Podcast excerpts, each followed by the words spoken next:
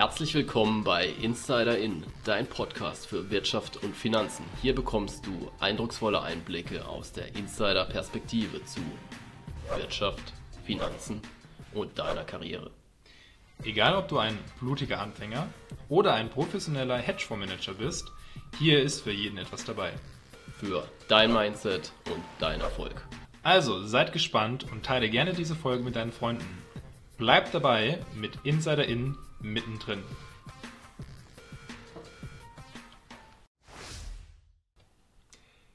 Die heutige Folge wird unterstützt von Lensecured. Lensecured ist eine Crowdfunding-Plattform, die sich auf den Agrarsektor fokussiert und hier die Projekte finanziert.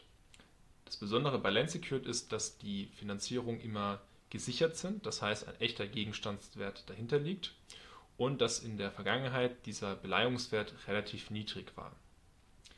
Mit Lensecured kannst du nun in verschiedene Projekte innerhalb von Europa investieren und somit dein Risiko diversifizieren. So, zum Abschluss des Jahres haben wir uns eine besondere Folge für euch ausgedacht. Und zwar werden wir fünf Aktien vorstellen, die wir auch, das sei dazu gesagt, aktuell im Portfolio haben und wo wir glauben, dass diese Aktien fünf Gewinneraktien sind für 2022. Natürlich auch hier keine Empfehlung oder Anlageberatung, aber wir wollen euch mal diese Aktien vorstellen und warum wir denken, dass die ganz besonders heiß sind für 2022. Dann starten wir doch direkt durch. Fünf Aktien schnell vorgestellt, was sind die Vorteile, wo sehen wir die Risiken und was ist unser Fazit. Legen wir los. Starten wir mit Fresenius. Fresenius ist ein international tätiger Gesundheitskonzern, der Produkte und Dienstleistungen für Krankenhäuser, die ambulante medizinische Versorgung von Patienten und die Dialyse anbietet. Weitere Arbeitsfelder sind das Krankenhausträgergeschäft sowie Engineering und Dienstleistungen für verschiedene Gesundheitseinrichtungen. Zum Fresenius-Konzern, das sei dazu gesagt, gehören vier Unternehmen, die vor allem weltweit eigenverantwortlich wirtschaften und handeln. Das sind Fresenius Medical Care, die übrigens auch im DAX gelistet sind, Fresenius Kabi, Fresenius Helios und Fresenius Vamed. Dieser Gesundheitskonzern kam in letzter Zeit etwas unter die Räder. Wenn wir uns den Chart anschauen, dann liegt dieser, und wir sind aktuell im Dezember 2021, bei rund 34 Euro. In den letzten Jahren ging es eher mit dem Kurs bergab. Doch wo sehen wir die Vorteile? Einmal muss man sagen, dass Fresenius in den letzten Jahren kontinuierlich gute Ergebnisse gemacht hat. Die Gewinne sind eigentlich kontinuierlich gestiegen. Nehmen wir mal die Corona-Krise außer Acht. Aber auch hier konnte Fresenius gute Zahlen ähm, vorstellen. Sie sind nach wie vor im Plus, sie sind nach wie vor grundsolide aufgestellt, haben eine gute Eigenkapitalbasis von ca. 25% und, das muss man auch dazu sagen, sind natürlich in einem eher zukunftsträchtigen Sektor beheimatet. Wo liegen denn die Risiken bei Fresenius? Ich denke, man sieht es jetzt gut auch während oder nach dieser Corona-Krise, dass Fresenius, auch wenn man meinen könnte, sie würden davon profitieren, eher unter dieser Situation leidet. Das liegt unter anderem daran, dass zum Beispiel Operationen verschoben werden oder auch die Kosten in Krankenhäusern steigen. Auch die weit verbreitete Meinung, dass Krankenhäuser eher mehr Geld für Corona-Patienten bekommen würden, ist, wenn man natürlich genauer recherchiert, absoluter Humbug. Was uns aber als Fazit bei Fresenius überzeugt, ist einfach die kontinuierliche Dividendenrendite, die nach wie vor steigt, dadurch, dass natürlich der Kurs auch etwas gefallen ist. Wir sehen auch steigende Gewinne. Wir sehen, dass der Konzern international weiter expandiert. Unter anderem hat man jetzt zum Beispiel neue Kliniken in Kolumbien übernommen und auch in diesem Gesundheitsbereich sehen wir auch weiterhin Bedarf, eine Nachfrage, denn die Gesellschaft wird natürlich auch älter und da steigt auch tendenziell der Bedarf nach medizinischen Dienstleistungen und medizinischer Versorgung. Deswegen denken wir, dass diese Aktie auch sich, wenn sich auch die Corona-Pandemie im Jahr 2022 beruhigen sollte, durchaus Potenzial hat für starke Kursanstiege. Wir werden sehen. So, dann kommen wir zu Aktie Nummer 2 und das ist Ahold Delhaize. Kennen vielleicht nicht viele von euch, aber Ahold Delhaize ist im Eurostox 50 gelistet und ist ein international tätiger Einzelhandelskonzern mit Hauptsitz in den Niederlanden und zwar in Amsterdam. Ahold Delhaize bedient seine Kunden direkt über regionale Supermärkte oder indirekt über einen Online-Foodservice. In Europa ist der Konzern vorwiegend in den Niederlanden, in Belgien, Tschechien und der Slowakei sowie in Schweden, Norwegen, dem Baltikum und Portugal präsent. Was man aber auch dazu sagen muss, dass Ahold Delhaize vor allem sehr stark in den USA vertreten ist und vor allem mit den Marken Giant, Peapod und Stop and Shop dort operiert. Wo sehen wir die Vorteile bei Ahold Delhaize? Zum einen ist man natürlich im Einzelhandelsbereich, vor allem auch in der Lebensmittelversorgung, gut aufgestellt, konnte in den letzten Jahren auch ständig die Ergebnisse steigern und ist vergleichsweise noch relativ niedrig bewertet. Und zwar erwartet man für 2021 ein KGV von rund 14. Der Vorteil von Ahold Delhaize ist, dass sie auch auf das Online-Geschäft stark setzen, dass sie eben breit aufgestellt sind, also sowohl in den USA als auch in Europa und dass sie auch noch Chancen für Wachstum haben. Zusätzlich sei gesagt, dass die Dividende auch jährlich gestiegen ist und man auch fleißig Aktien zurückkauft, was natürlich auch für weitere Kurssteigerungen sprechen könnte. Das gibt auch das aktuelle Chartbild wieder. Nachdem es ja in den letzten Jahren auch schon gut äh, nach oben ging, aber erstmal dann einen Durchhänger gab, so bis Ende 2020. So hat die Aktie doch jetzt kräftig zugelegt und wenn man sich mal den Dreijahreschart anschaut, dann gab es immerhin eine Kurssteigerung von über 30 Prozent. Wo sehen wir die Risiken? Man muss natürlich sagen, dass es im Einzelhandel ähm, auch sehr geringe Margen gibt, mit denen man dort operiert. Das heißt, auch hier ist natürlich auch ein Preiskampf ein, ja, sagen wir mal, Problem oder die Herausforderung, auch gute Margen zu bringen. Man hat natürlich auch starke Konkurrenz, also selbst in den USA kommen Discounter immer stärker durch. Das sind zum Beispiel auch Lidl und Aldi, also nicht nur in den USA, sondern auch in anderen Ländern, die dort aggressiv expandieren teilweise. Und das sind dann in dem Fall auch direkte Konkurrenten für Ahold Delhaize. Und natürlich kostet auch die Expansion im Online-Geschäft äh, einiges an Investitionen. Unser Fazit ist, dass auch Ahold Delhaize weiterhin Potenzial hat. Vielleicht gibt es auch den einen oder anderen Zukauf. Wir sehen aber Ahold Delhaize auf einem guten Weg und durch die geplanten Aktienrückkäufe und die steigenden Dividendenrenditen, die sich natürlich dann auch irgendwann ergeben, wenn man früh und niedrig eingestiegen ist, haben wir da, denke ich, sehr gute Aussichten. Dann kommen wir zur BASF. Diesen Konzern kennen vielleicht viele von euch. Es ist ein weltweit führendes Chemieunternehmen. Der Konzern fügt, verfügt über eines der umfangreichsten Produktportfolios im Bereich der Industriechemikalien und bedient mit seinen Produkten weltweit die Automobil-, Elektro-, Chemie- und Bauindustrie sowie die Agrar- und Pharmabranche und natürlich auch die Öl- und Gasförderindustrie. Die BASF entwickelt und produziert Haupt und Vorprodukte sowie hochveredelte Chemikalien, technische Kunststoffe und Veredelungsprodukte sowie Pflanzenschutzmittel, Öle und Gase. Die Präparate finden Verwendung in der Herstellung von Farben und Lacken, Papierprodukten, Hygieneartikeln, Kraft Kunst und Schmierstoffen, Pestiziden, bei der Wasseraufbereitung und einer Vielzahl anderer Anwendungsgebiete. Die BASF verfügt über Gesellschaften in 80 Ländern, über sechs Verbund und rund 380 Produktionsstandorte, erreicht Kunden in fast allen Ländern der Welt. Ja, ich denke, da habe ich schon einige Vorteile vorweggenommen bei der BASF.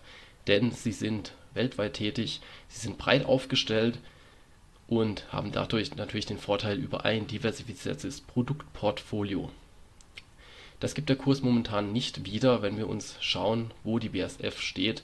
Ende Dezember 2021, dann sehen wir da einen Kurs von etwa 58 Euro und tendenziell natürlich auch eine fallende Tendenz, denn wir waren schon im ja, April bei 72 Euro und wenn man natürlich dann auch weiter zurückgeht in die Jahre 2017 oder 18, da war man schon bei über 90 Euro. Da hat natürlich der Wert deutlich Federn gelassen. Ich vermute, dass BASF häufig mit, den, mit der Entwicklung der Öl- und Gaspreise in Verbindung gebracht wird. Also fällt der Ölpreis, ist das tendenziell eher schlechter für die BASF. Wobei ich glaube, dass dies nicht unbedingt der Fall ist, denn die BASF hat sich breiter diversifiziert und ist nicht allein von Öl- oder Gaspreisen abhängig. Und daher bietet die Aktie natürlich auch etwas Potenzial. Denn wenn wir uns das KGV anschauen für 2021 und 2022, dann liegen wir bei 10 bzw. 11, was vergleichsweise günstig bewertet ist, wenn man die Vorjahre vergleicht. Auch die Dividendenrendite von über 5% ist natürlich sehr ja, verlockend. Auf der anderen Seite sehen wir auch, dass das Ergebnis je Aktie durchaus noch Potenzial hat. Natürlich hatte man hier einen Einbruch während Corona, aber auch das Geschäft läuft solide, da man inzwischen breit diversifiziert ist und Vorprodukte in sämtlichen Lebensbereichen gebraucht werden. Daher investiert die BASF vor allem in zukunftsträchtige Geschäftsfelder. Auch in China ist man sehr stark daran interessiert, weiter Geschäfte auszubauen. Auch hier, denke ich, werden wir noch einiges erwarten und einiges hören von der BASF. Und auch wenn man sich so den Geschäftsverlauf der letzten Jahre anschaut, auch wenn es Schwankungen gab, so ist die Aktie aktuell mit dem Kurs mit Sicherheit sehr interessant bewertet. Und auch die Dividende wurde in den letzten Jahren natürlich nicht gekürzt. Und man greift hier auch nicht auf die Substanz zurück. Also das Ergebnis je Aktie ist immer deutlich höher als die Ausschüttungen. Das heißt, hier ist durchaus Potenzial. Und auch wenn wir uns die Analysten anschauen, dann sehen wir häufig ähm, Kursziele zwischen 80 und 90 Euro. Da werden wir sehen. Aber natürlich gibt es auch Risiken. Wo liegen die Risiken? Natürlich ist die BSF auch von Rohstoffpreisen abhängig. Kann sie günstig einkaufen, wirkt sich das natürlich auch auf die Verarbeitung der weiteren Produkte aus. Und so gibt es natürlich trotz allem auch noch Einflüsse von Öl und Gas. Wie ich bereits erwähnt hatte, ist dies nicht mehr so stark der Fall, wie es häufig vielleicht vom Markt wahrgenommen wird, aber natürlich ist man auch von Rohstoffpreisen abhängig. Zudem gibt es auch natürlich auch weitere Auflagen. Jedes Land hat je nachdem auch besondere oder vielleicht auch sehr bürokratische Hürden, gerade wenn es um Chemieproduktion oder ähnliches geht. Auch hier sind hohe Investitionskosten notwendig. Das heißt, auch hier kann es immer wieder zu Schwankungen kommen, je nachdem, wie sich die Weltmärkte entwickeln. Und da liegen auch, denke ich, die Herausforderungen. Unser Fazit ist, dass BSF gerade hinsichtlich der Bewertung und auch weiterer, wenn nicht vielleicht auch so starke, aber doch vorhandener Wachstumschancen ein sehr interessanter Wert für 2022 sein kann. Ich denke auch, man wird das Jahr mit sehr, sehr guten Ergebnissen abschließen und unsere Meinung ist, dass auch 2022 die BSF weiterhin mit guten Ergebnissen ja, vorankommen wird. Dann kommen wir mal zu einer anderen Aktie, die vielleicht etwas moderner anmuten mag. Und das ist PayPal. PayPal betreibt ein Online-Bezahlsystem und dieser Bezahldienst bietet seinen Kunden vor allem im Onlinehandel eine sichere Möglichkeit für Geldüberweisung über ein PayPal-Konto per Lastschrift oder Kreditkarte. Kunden, die sich ein Konto bei PayPal einrichten, können darüber bei zahlreichen Online-Shops die finanzielle Seite von Kauf und Verkauf abwickeln oder auch schlichtweg Geld versenden. Dabei müssen eigene Finanzdaten nicht an Dritte weitergegeben werden. Nach, eigen, nach eigenen Angaben verwaltet das Unternehmen 360 Millionen aktive Benutzerkonten. Zu den Angeboten von PayPal zählen PayPal, PayPal Credit, die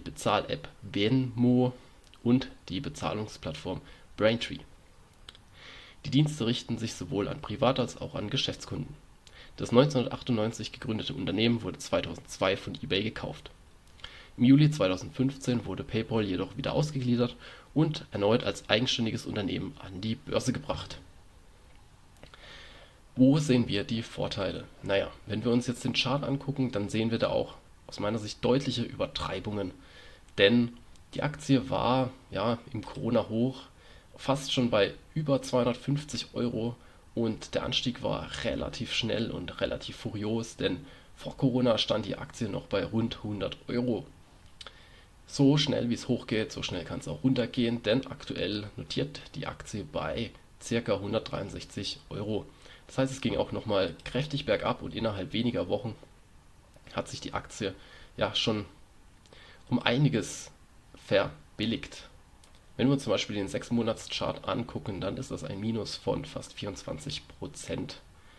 Warum ist das so? Ich vermute, es gibt hier durchaus einfach ja, Übertreibungen, wo nun die Luft rausgelassen wird. Viele sind in die Aktie rein.